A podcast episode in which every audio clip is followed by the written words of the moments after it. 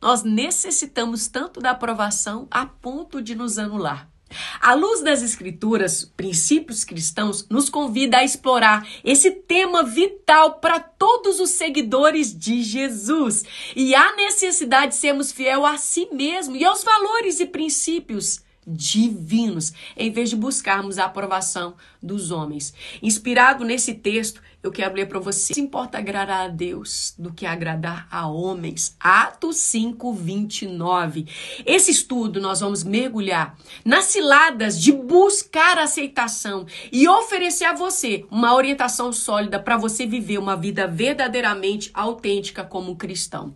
O primeiro desafio é a aprovação humana, é a influência da sociedade na busca pela aceitação, os riscos que comprometem os nossos princípios por buscar aceitação e como o medo da rejeição pode minar a sua identidade cristã.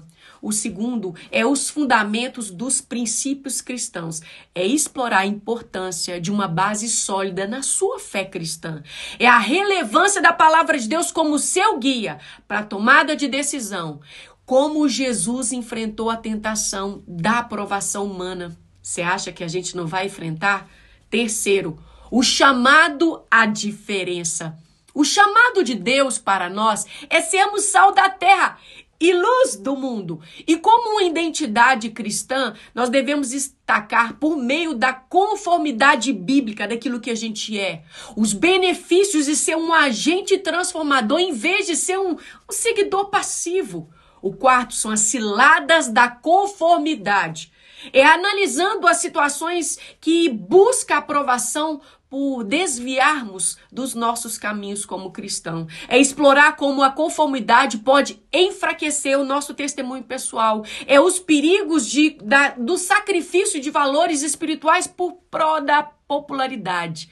O quinto é encontrar a verdadeira aprovação. É como a aprovação de Deus ela superar qualquer aceitação humana, explorar a paz e a satisfação que vem de obedecer os princípios divinos e testemunhar como os personagens bíblicos buscaram agradar a Deus acima de tudo. Estudo, eu convidei a você a refletir sobre princípios cristãos que são fundamentais para ajudar você a superar o seu medo de não aceitação e de buscar a aprovação dos homens. E por meio dessa compreensão, dessa, desse estudo profundo da palavra de Deus, a sua identidade em Cristo precisa ser aflorada. Você estará buscando equilíbrio para enfrentar os desafios de como viver como um verdadeiro cristão como um verdadeiro seguidor de Cristo. Nesse mundo que muitas vezes o seu valor, ele não está no que você é, mas no que você tem.